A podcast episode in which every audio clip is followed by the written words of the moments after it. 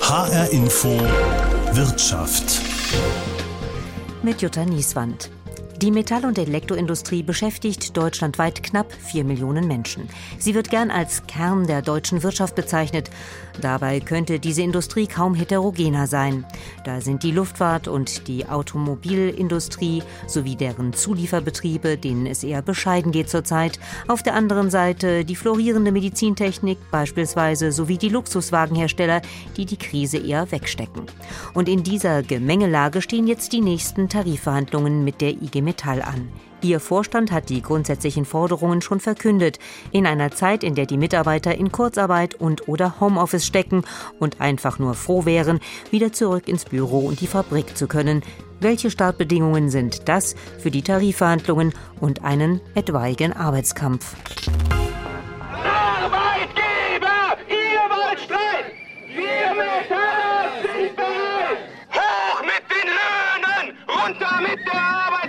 Klang es Anfang Februar 2018 vor der Vakuumschmelze in Hanau, als dort die Arbeitnehmer dem Aufruf der IG Metall gefolgt sind und für 24 Stunden die Arbeit niedergelegt haben.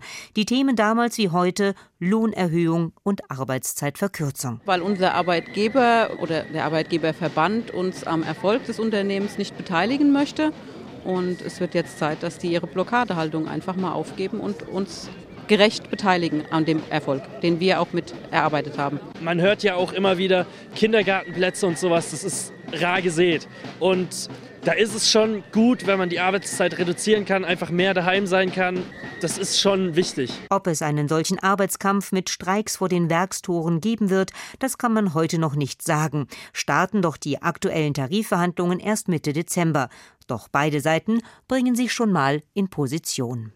Jörg Kühlinger ist Bezirksleiter der IG Metall für Hessen, Rheinland-Pfalz, das Saarland und Thüringen. Herr Kühlinger, wie sehen die Forderungen der IG Metall denn jetzt im Wesentlichen aus? Wir wollen ein Volumen durchsetzen für Entgeltsicherung, um die Nachfrage zu stärken, die privaten Haushalte zu stabilisieren und wir wollen ein Volumen zur Beschäftigungssicherung, um die Herausforderungen, die sich aus dem Umbau der Industrie ergeben, bewältigen zu können bis zu vier Prozent ist dieses Volumen, das da im Raum steht. Können Sie das mal erklären, wie Sie auf diese Zahl kommen? Ja, wir haben die letzte tabellenwirksame Entgelterhöhung im Frühjahr 2018 gehabt. Danach gab es noch Einmalzahlungen, die auch wirksam geworden sind. Aber wir haben die Tarifrunde im Frühjahr dieses Jahres pandemiebedingt unterbrochen, keine Tabellenerhöhung durchgesetzt. Wir sehen eine wirtschaftliche Stabilisierung, Erholung, positive Prognosen auch für das nächste Jahr. Die IG Metall orientiert sich in ihrer Entgeltpolitik immer an der Zielinflationsrate und der Trendproduktivität. Selbst die tatsächliche Inflationsrate für das nächste Jahr wird von den Instituten auf zwischen 1,5 und 2,6 Prozent beziffert. Die Trendproduktivität liegt bei rund einem Prozent. Das heißt, wir sehen einen verteilungsneutralen Spielraum von rund drei Prozent. Wir brauchen aber mehr Volumen, um Beschäftigung sichern zu können. Diese Trendproduktivität, wofür steht die? Was bedeutet die? Der Laie kann damit erstmal nichts anfangen, genauso wie mit der Zielinflationsrate. Könnten Sie die beiden Begriffe noch mal erklären, was da dahinter steckt? Ja, die Zielinflationsrate oder Inflationsrate bedeutet schlicht und einfach die Preissteigerung. Die Institute gehen davon aus, dass die Preise in diesem Jahr moderat steigen werden, im nächsten Jahr deutlicher steigen werden, wie gesagt zwischen 1,5 und 2,6 Prozent. Die Europäische Zentralbank gibt als wirtschaftspolitische Zielsetzung eine sogenannte Zielinflationsrate an und die liegt bei zwei Prozent. Das heißt, langfristig argumentieren wir so, wie die Europäische Zentralbank das auch sieht. Aber wir sehen tatsächlich die tatsächliche Preissteigerungsrate aktuell auch abgebildet. Und das ist eine gute Grundlage, um die Forderung zu begründen. Die Trendproduktivität geht davon aus, dass eine bestimmte Anzahl an Beschäftigten dazu in der Lage sind, höhere Werte zu produzieren als im Jahr zuvor. Die langfristige Entwicklung sieht vor, dass man von einem Anstieg von etwa einem Prozent im Jahr ausgehen kann. Jetzt gab es ja schon Widerspruch von den Arbeitgebern und da war die Aussage, sie würden da Erwartungen schüren, die gar nicht erfüllbar wären. Und äh, die Arbeitgeber sagen, eine Nullrunde wäre das, was sie allenfalls anbieten könnten. Was sagen Sie dazu? Es wird ganz sicher keine Nullrunde geben, nachdem wir in diesem Jahr keine tabellenwirksame Entgelterhöhung vereinbaren konnten, pandemiebedingt. Wir haben ja die Situation, dass die private Nachfrage einen enormen Ausfall der Wirtschaftsleistung begründet hat durch den Abbruch pandemiebedingt im Frühjahr dieses Jahres. Das heißt, Kaufkraft ist enorm wichtig, um die Wirtschaft wieder in Gang zu bringen. Das gilt insbesondere für die private Nachfrage. Und vor diesem Hintergrund und der Tatsache, dass wir einen Teil des Entgeltvolumens ja benötigen, um Beschäftigung zu sichern, wenn wir Arbeitszeiten absenken wollen, damit Menschen nicht in die Arbeitslosigkeit geschickt werden, dafür kann man vier Prozent gut und gerne begründen. Sie haben es schon angesprochen, Arbeitszeitabsenkung, das ist auch ein weiterer Teil dieser Forderungen mit Teilentgeltausgleich sozusagen. Das klingt ein bisschen kompliziert, zielt aber letztlich auf eine Vier-Tage-Woche ab. Was muss man sich da jetzt genau darunter vorstellen? Im Kern geht es darum, dass es die Logik, dass es sinnvoller und besser ist, Stunden zu entlassen, also Arbeitszeit zu reduzieren, als Menschen zu entlassen. Zur Bewältigung der Pandemie haben wir das Instrument der Kurzarbeit, das angewendet werden kann und das auch im nächsten Jahr noch Anwendung finden kann. Wir haben aber gleichzeitig die sogenannte Transformation, das heißt die Veränderungen, die sich aus der Abkehr von der Verbrennertechnologie ergeben und die auch zu einem Verlust an Arbeitsplätzen und einem Umbau der Industriearbeitsplätze führen können. Und damit die Menschen nicht entlassen werden müssen, geht es darum, die Arbeitszeit abzusenken. Das muss man sich aber leisten können, beispielsweise auch um an Qualifizierungsmaßnahmen teilnehmen zu können. Dafür brauchen wir eine kürzere Arbeitszeit. Die muss mit einem Teilentgeltausgleich versehen werden. Wir stellen uns vor, dass ein Teil zusätzlicher Entgeltentwicklung umgewidmet werden kann in die Finanzierung von Arbeitszeitverkürzung. Aber wir erwarten schon auch einen Beitrag der Arbeitgeberseite, weil der Umbau der Wirtschaft ist nicht nur von den Arbeitnehmern zu tragen. Kommen wir jetzt wirklich zu den Menschen, die das ja alles betrifft. Die sitzen im Moment im Homeoffice oder sind sogar in Kurzarbeit oder beides gleichzeitig. Und jetzt steht möglicherweise oder wahrscheinlich auch ein Arbeitskampf an. Wie können Sie den eigentlich unter diesen Bedingungen überhaupt gestalten? Nun, zunächst mal sind gar nicht alle in Kurzarbeit und auch nicht alle im Homeoffice, sondern ganz viele sind in der Produktion. Die Produktion brummt im Augenblick.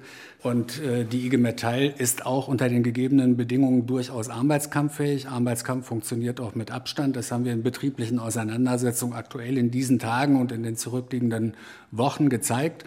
Wir sind also durchaus in der Lage, politischen und auch wirtschaftlichen Druck auszuüben. In der Phase sind wir aber noch gar nicht. Wir beginnen ja erst im Dezember mit den Verhandlungen und gehen dann davon aus, dass dieser Prozess sich dann im Januar und Februar noch eine Weile hinstrecken wird. Das Ende der Friedenspflicht, das heißt die Möglichkeit, Kampfmaßnahmen zu beginnen, wenn sie notwendig sind, die beginnt am 1. März. Jetzt ist es ja so, ähm, diese Branche ist sehr heterogen. Sie haben eben schon gesagt, es gibt zum Teil mehr Arbeit. In manchen Betrieben läuft die Produktion einfach wieder komplett, aber es gibt andere, da sieht es nicht so aus. Wie kriegen Sie das eigentlich unter einen Hut oder kann man das überhaupt noch unter einen Hut kriegen? Das kriegen wir seit vielen Jahrzehnten unter einen Hut und die Kunst besteht gerade darin, alle Betriebe mitnehmen zu können, egal in welcher wirtschaftlichen Situation sie sich im Augenblick befinden. Mit der Entgeltforderung von vier Prozent können wir diejenigen mitnehmen, die im Moment gar nichts von der Pandemie und vom Einbruch der Wirtschaftsleistung gespürt haben die unter Hochlast produziert haben. Die gibt es auch. Die wollen insbesondere eine Entgelterhöhung, sind aber auch interessiert an der Möglichkeit, Entgelt in Zeit, also in mehr freie Zeit zu wandeln, aus Gründen der Vereinbarkeit von Familie und Beruf. Und wir wollen die Möglichkeit schaffen, für diejenigen, die im Moment unter der wirtschaftlichen Situation vielleicht stärker zu leiden haben, die besonders betroffen sind vom Umbau der Industrie, aufgrund äh, der Abkehr von der Verbrennertechnologie. Die brauchen die Möglichkeit, Entgelt in Zeit zu wandeln, um Beschäftigung zu sichern. Wir wollen die Möglichkeit schaffen, dass Betriebsräte gemeinsam mit den Belegschaften in den Betrieben eine Regelung finden können, die entweder stärker den Akzent auf Entgeltsteigerung setzt oder auf Beschäftigungssicherung. Soweit Jörg Köhlinger, Bezirksleiter der IG Metall für Hessen, Rheinland-Pfalz, das Saarland und Thüringen. Auf der anderen Seite der Tarifverhandlungen in der Metall- und Elektroindustrie steht in Hessen der Arbeitgeberverband Hessen Metall. Hier ist Oliver Barter, der Verhandlungsführer. Herr Barter, jetzt hat der Vorstand der IG Metall vorgelegt für die kommenden Tarifverhandlungen. Was halten Sie denn vor den Vorschlägen der Gewerkschaft? Die Vorschläge sind ja nicht ganz überraschend. Vier-Tage-Woche war schon lange ein Gespräch und dass diese Vier-Tage-Woche auch einen Lohnausgleich beinhalten soll, auch. Wenn wir nach vorne schauen und wollen eine Antwort haben auf den Strukturwandel und auf die schwierige Corona-Krise, brauchen wir einen Tarifabschluss, der dieser Situation gerecht wird.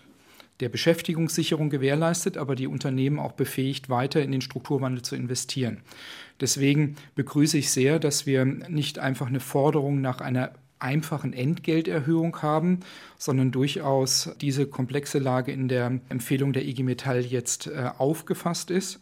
Das Volumen, das die IG Metall von uns fordert, ist allerdings aus meiner Sicht nicht nachvollziehbar und schürt jetzt Hoffnungen, die wir schwer erfüllen werden können. Die Lage der Wirtschaft ist nach wie vor schlecht und wir können uns nicht an dem dritten Quartal orientieren. Wir hören ja in den Nachrichten von den Kennzahlen, dass das dritte Quartal erfreulich ist.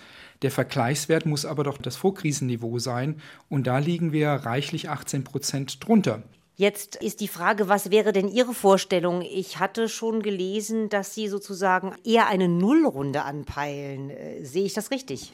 Das, was wir anpeilen, muss ich doch bemessen aus der Leistungsfähigkeit der Unternehmen. Äh, die Leistungsfähigkeit der Unternehmen haben wir gemeinsam mit der EG Metall in den Jahrzehnten der, der Tarifrunden, die wir in der M&E-Industrie haben, immer an der Produktivität, am Produktivitätsfortschritt und an der Inflationsrate festgemacht.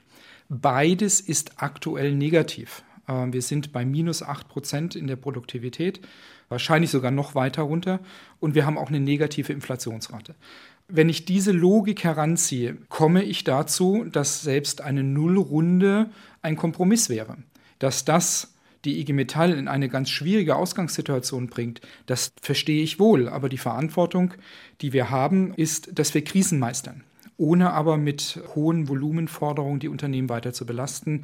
Das führt dazu, dass wir einen erheblichen Druck auf die Arbeitsplätze in Deutschland bekommen der Verantwortung müssen wir jetzt gerecht werden. Jetzt rechnet die IG Metall natürlich ganz anders. Die haben da eine Trendproduktivität und eine Zielinflationsrate. Wie erklären Sie sich das, dass die von ganz anderen Zahlen ausgehen, als Sie das im Moment tun, mit minus 8 Prozent? Die Trendproduktivität und die Zielinflation sind aus meiner Sicht keine Kennzahlen, die wir für die Forderungsempfehlung heranziehen können. Die Zielinflationsrate ist eine Kennzahl, die europaweit herangezogen wird. Nun besprechen wir aber die wirtschaftliche Lage in Deutschland und nicht die von anderen 19 Mitgliedsländern. Deswegen passt diese Zahl gar nicht zur deutschen Ausgangssituation. Die Trendproduktivität ist eine Kennzahl, die sich über einen Zeitraum von mehreren Jahrzehnten entwickelt. Zugegebenermaßen immer noch leicht ansteigend. Aber auch die wird doch der aktuellen Situation nicht gerecht. Und vor allem berücksichtigt diese nicht äh, die strukturellen Veränderungen, die wir noch vor uns haben. Und von daher kann man aus meiner Sicht diese beiden Werte nicht heranziehen und daraus eine Tarifrunde begründen, sondern man muss sich tatsächlich der aktuellen Situation stellen und die aktuelle Produktivität in den Betrieben heranziehen. Jetzt ist ja diese Industrie mit diesen verschiedenen Branchen durchaus sehr heterogen. Das heißt, wir können die vielleicht gar nicht alle über einen Kamm scheren, müssen es aber durch die Verhandlungen. Müsste man das nicht differenzierter angehen?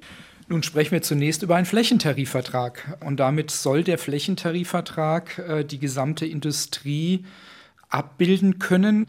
Aber ich gebe Ihnen recht, äh, die Ausgangssituation könnte verschiedener nicht sein. In meinem Unternehmen ähm, kommen wir aktuell sehr gut zurecht und haben eine gute Ausgangssituation. Wir haben aber andere Unternehmen, zum Beispiel Triebwerkshersteller, bei uns hier in Hessen Rolls-Royce, die derzeit gar nichts verkaufen können. Und ähm, die Herausforderung in dieser Tarifrunde wird sein, dass wir diese breite Differenzierung in einem Flächentarifvertrag abbilden.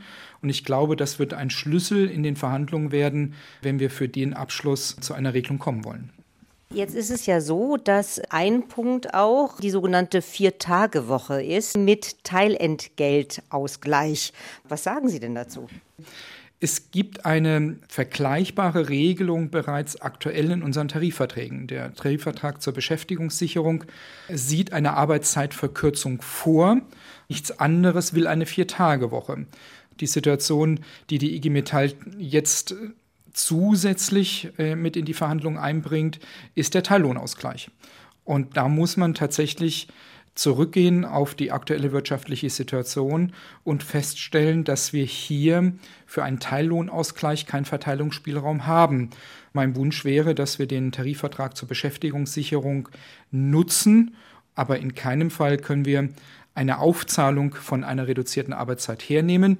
Denkbar ist eine Umverteilung von aktuellen tariflichen Zahlungen, zum Beispiel tariflichen Einmalszahlungen, um dann einen monatlichen Entgeltverlust durch die Arbeitszeitverkürzung bei den Arbeitnehmern auszugleichen. Jetzt hatten Sie eben ja schon gesagt, es sollte vielleicht eine Ausdifferenzierung geben in diesem Flächentarifvertrag.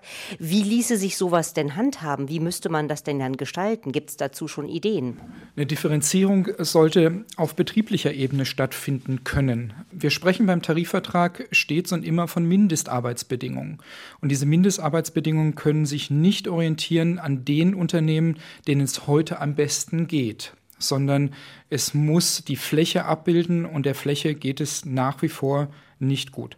In einer Differenzierung können Unternehmen, die viel besser durch die Krise gekommen sind, die den Strukturwandel tatsächlich weniger stark managen müssen, im betrieblichen Umfeld einiges selbst regeln. Das darf aber nicht Gegenstand äh, des Tarifvertrags werden und darf nicht Gegenstand von Mindestarbeitsbedingungen werden. Soweit Oliver Barter, Verhandlungsführer des Arbeitgeberverbands Hessen Metall. Nur was sagen eigentlich die Arbeitnehmer vor Ort? Auf einer langen rechteckigen Fläche zeigen lauter kleine Borsten nach oben auf ihnen liegt eine große silberne Metallplatte. Sie schaut aus wie ein aufgeklappter Pappkarton. Von oben drückt eine Stanzmaschine Löcher in das Metall. So entsteht ein Steuerungsgehäuse für das Schweißen von Autokarosserieteilen. Rainer Rastloff, Betriebsratsvorsitzender für den Standort von Bosch Rexroth in Erbach im Odenwald, sagt zur aktuellen Lage der Firma: Unser Hauptproblem ist natürlich die Krise im Automobilbereich und im Maschinenbau. Schon seit Anfang letzten Jahres beschäftigen wir uns schon mit Arbeitszeitabsenkungen, weil wir die Auslastung nicht haben. Corona kommt sozusagen on top da drauf. Phasenweise haben die Mitarbeiter in den letzten Monaten in Kurzarbeit nur zu 75 Prozent gearbeitet. Wer kann, arbeitet auch jetzt noch zu Hause, denn am Standort in Erbach wird nicht nur produziert, sondern es werden auch Produkte entwickelt. Dieses Thema Kurzarbeit, auch Corona, das drückt definitiv die Stimmung. Man hat ja Einkommensverluste, auch wenn es ein bisschen abgefedert wird.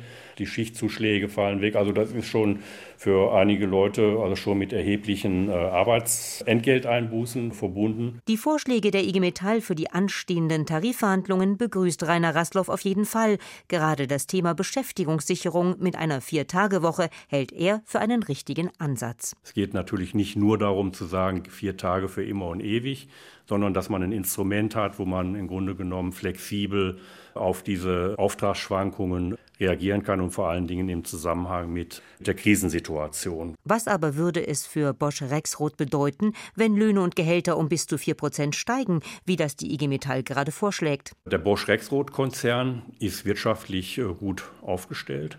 Wir werden also dieses Jahr auf jeden Fall noch ein Ergebnis erzielen, und zwar ein gutes Ergebnis was so irgendwo zwischen, ich sage mal, 6,5 und 7 Prozent liegen könnte, im Gegensatz zum Mutterkonzern, denen es ja bekanntermaßen nicht so gut geht.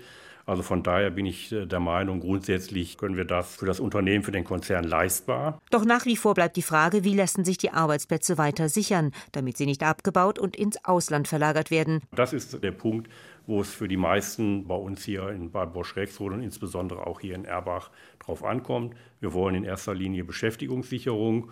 Wenn man da was Gescheites hinbekommt, dann ist eben halt der Lohnzuwachs weniger, aber auf der anderen Seite braucht man natürlich auch ein Volumen, worüber man verhandelt. Da geht es seiner Ansicht nach auch darum, für die Zukunft des Unternehmens vorzusorgen, mit sogenannten Zukunftstarifverträgen die Rahmenbedingungen schaffen für Themen wie Digitalisierung und Klimawandel, um die Beschäftigten dafür zu qualifizieren und zu motivieren.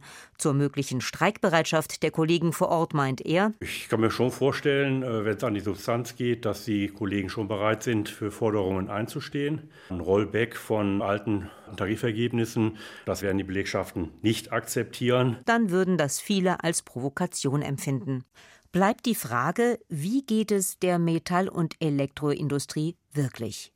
Hans Lesch, Tarifexperte am Institut der deutschen Wirtschaft in Köln, sagt, die Lage der Industrie ist sehr schwierig. Wir haben hier zwei Effekte. Wir haben zum einen mal den Pandemieeffekt. Der hat die Branche natürlich stark betroffen, weil teilweise auch keine Zulieferungen aus dem Ausland möglich waren, jetzt während der ersten Phase des Lockdowns im Frühjahr. Und sowas kann natürlich jetzt auch wieder drohen, weil die Pandemie ja nun auch weltweit wieder zuschlägt. Und das Zweite ist, dass wir einen strukturellen Effekt haben innerhalb der Branche, insbesondere in der Automobilindustrie. Der Übergang quasi äh, von dem Verbrennungsmotor zum Elektromotor oder zu hybriden Antriebsmotoren. Und auch im Maschinenbau haben wir strukturelle Veränderungen, sodass die Branche gleich mit zwei Effekten zu kämpfen hat, die sich natürlich dann auch auf die Ertragssituation und die Leistungsstärke der Unternehmen auswirken. Nun ist die Industrie sehr groß und mit knapp vier Millionen Beschäftigten. Sie reicht vom Maschinenbau über die Elektroindustrie bis hin zu den Werften. Und selbst innerhalb dieser Branche kann es sehr unterschiedlich derzeit laufen, sagt auch Hans Lesch. Die Flächentarifverträge, die müssen natürlich so ausgestaltet sein, dass auch die etwas schwächer dastehenden mitgenommen werden. Man will ja nicht mit dem Flächentarifvertrag die Unternehmen alle in die Pleite bringen. Und das heißt, gerade in dieser Tarifrunde, wo wir doch schon massive Probleme haben, kann man sich natürlich nicht an den wenigen orientieren, die möglicherweise gut durch die Krise kommen. Ich will nicht sagen, dass der Flächentarifvertrag in der Metallindustrie jetzt quasi nicht mehr zeitgemäß wäre. Man kann darauf ja reagieren, indem man auch differenziert abschließt, zum Beispiel eine Entgeltsteigerung. Man differenziert sie, man sagt, man kann diese Entgeltsteigerung von der Ertragslage abhängig machen. Das würde eben dann der unterschiedlichen Leistungskraft der Betriebe Rechnung tragen. Oder man könnte auch sagen, wir machen Branchenfenster beispielsweise. Wenn es eben einer Branche wie der Automobilindustrie gerade besonders schlecht steht, dann machen wir eben so eine Art Öffnungsklausel für diese einzelne Branche, sodass man auf der Betriebsebene, auf der Unternehmensebene überlegen kann, was ist denn für uns der richtige Abschluss. Der Tarifvertrag gibt sozusagen den Rahmen vor die Betriebsparteien kriegen dann etwas mehr Autonomie und füllen das aus. Zu den aktuellen Forderungen, die von Gewerkschaftsseite quasi auf dem Tisch liegen, sagt er. Die IG Metall hat ja in dem Sinne jetzt nicht gesagt, wir fordern 4% für zwölf Monate, sondern man hat es so ein bisschen verbunden mit der Forderung einer Vier-Tage-Woche. Und wenn die Leute, die halt eben jetzt zeitlich kürzer treten, die haben ja einen Verdienstausfall, damit der Verdienstausfall nicht so stark ist, sollen die den Teillohnausgleich bekommen. Und das Geld für diesen Teillohnausgleich ist irgendwie in dieser 4%-Forderung etwas mit drin. Insofern ist das jetzt keine klassische Entgeltforderung, ne, 4% für zwölf Monate, sondern schon etwas der Situation angepasst. Man muss auch sagen, dass die IG Metall das Volumen mit 4% auch geringer veranschlagt als das in vergangenen Runden. Es ist meistens so üblich, dass man ja 6% oder 6,5%, man hat auch schon mal 8 gefordert 2008, als wir damals in die Finanzkrise rutschten. Insofern ist man dieses Jahr sicherlich etwas krisenbewusster. Und was ist mit dem Argument der Gewerkschaften, dass die Konsumnachfrage gestärkt werden müsste und daher Lohnerhöhungen wichtig wären? Also grundsätzlich trägt natürlich eine Lohnerhöhung immer dazu bei, dass die gesamtwirtschaftliche Nachfrage belebt wird. Das ist natürlich auch eine wichtige Säule unseres Wachstums, gerade auch in der Krise. Andererseits müssen wir natürlich im Moment auch sehen, die Nachfrage leidet natürlich auch in der Krise, weil ich viele Dinge gar nicht nachfragen kann. Ich kann weder essen gehen noch in Urlaub fahren, wie ich das will. Insofern wäre der Lohneffekt, der da jetzt ähm, ausgeschüttet würde, zunächst würde er eh verpuffen. Ja, der würde erst wieder nach der Krise wirksam werden. Klar, diejenigen, die Beschäftigte haben, wenn man denen eine Lohnerhöhung, eine großzügige jetzt gewähren würde, deren Nachfrage stärkt man. Auf der anderen Seite riskiert man natürlich dann auch, dass sich der Arbeitsplatzabbau in der Metallindustrie beschleunigt. Je mehr natürlich der Lohndruck, der Kostendruck bei den Unternehmen steigt, desto schwieriger wird es natürlich auch die Arbeitsplätze zu halten. Das muss man also gegenrechnen. Was den Ablauf der Tarifverhandlungen angeht und damit letztlich einen möglichen Arbeitskampf, da ist er grundsätzlich optimistisch. Wir haben halt eine relativ lange Friedenspflicht, halt dann bis Ende Februar und die ersten Verhandlungen finden im Dezember statt, sodass genügend Zeit besteht, um sich, sagen wir mal, innerhalb der Friedenspflicht zu einigen. Rein theoretisch kann natürlich die IG Metall, wenn sie aus ihrer Sicht eben keine zufriedenstellenden Angebote der Arbeitgeberseite bekommt, den äh, Konflikt verschärfen, dann eben mit Auslaufen der Friedenspflicht, indem man Warnstreiks durchführt oder sogar Tagesstreiks. Bei den Tagesstreiks werden einzelne Unternehmen den ganzen Tag bestreikt. Beim Warnstreik ist es ja in der Regel nur ein oder zwei Stunden. Das würde dann natürlich den Unternehmen wehtun. Allerdings muss man auch sagen, solche Streiks machen in einer Rezession natürlich nur bedingt Sinn, weil der wirtschaftliche Schaden und damit der Druck, den man auf den Arbeitgeber ausübt, natürlich in der Rezession kleiner ist als bei vollen Auftragsbüchern. Die nächsten Wochen und Monate werden zeigen, wie sich letztlich Arbeitgeber und Arbeitnehmer aufeinander zubewegen, sei es nun in kleinen Trippelschritten oder mit großen Meilenstiefeln. Im Zweifel kann es dann auch zum Arbeitskampf kommen, wie vor knapp drei Jahren, als von den Streikenden zu hören war. Zum vollen Streik bin ich komplett bereit, bis zum Ende bis wir das durchgesetzt haben. Ja, natürlich. Unbefristete Warnstreiks sind dann natürlich das nächste Mittel. Unbegrenzter Arbeitskampf, so weit kann man gehen, denke ich, für das Ziel. Wenn wir das erkämpfen, super. Und über allem schwebt dieses Mal die Corona-Krise, die der Branche zum Teil ganz ordentlich zu schaffen macht. Mein Name ist Jutta Nieswand.